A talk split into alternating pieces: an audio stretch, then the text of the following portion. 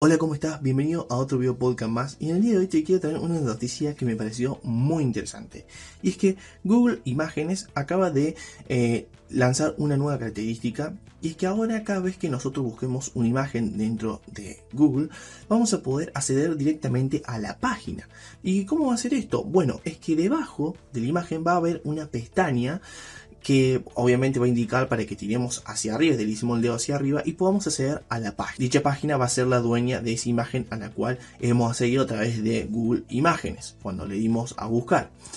Eh, ¿Qué va a tener de bueno esto? Es que vamos a poder levantar la cantidad de tráfico, ya que muchas personas por lo general buscan imágenes, pero no terminan entrando a la página. Simplemente le dan guardar imágenes, copiar, lo que sea, y nunca entran a la página que es dueña de la imagen.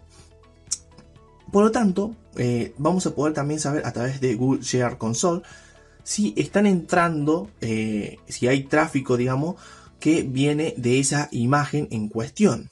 Por lo tanto, fíjense cómo es que Google está solucionando este problema porque recuerden que había un tiempo en que las personas o, o empresas se quejaban de que no estaban obteniendo tráfico de esta función de Google Imágenes. ¿Por qué? Porque buscaban la imagen, la guardaban, la copiaban, lo que ustedes quieran, se la llevaban y no terminaban eh, convirtiendo o no terminaban llevando tráfico a las, a las páginas. Por lo general también había muchas imágenes, o, hay, eh, pues, de hecho a, día de hoy hay imágenes de páginas que a lo mejor recién están comenzando y que aparecen en los resultados de búsqueda de las imágenes porque es más fácil posicionarse. Recuerden que una imagen es más compartible, es más fácil de que de aparecer en una búsqueda, pero no terminaron teniendo tráfico por culpa de, de esta función que en sí es natural. Yo lo llamo natural porque, a ver, si yo estoy buscando en el apartado de imágenes una imagen, es obvio que solamente quiero la imagen y no quiero más.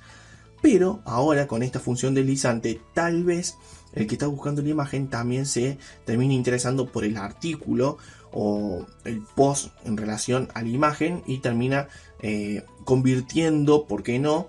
Eh, o dándole más tráfico a la página. Seguramente va a ser una función que va a beneficiar a muchas personas y a muchas páginas que recién están comenzando o que tienen eh, una cantidad determinada de tráfico pero que podrían llegar a tener más y bueno gracias a esta nueva función también vamos a poder posicionar nuestra página gracias al tráfico proveniente de las búsquedas de imágenes y también, y también ahora se va a hacer más importante el posicionar imágenes, es decir, añadir etiquetas a las imágenes o añadir una descripción a la imagen, añadirles palabras claves.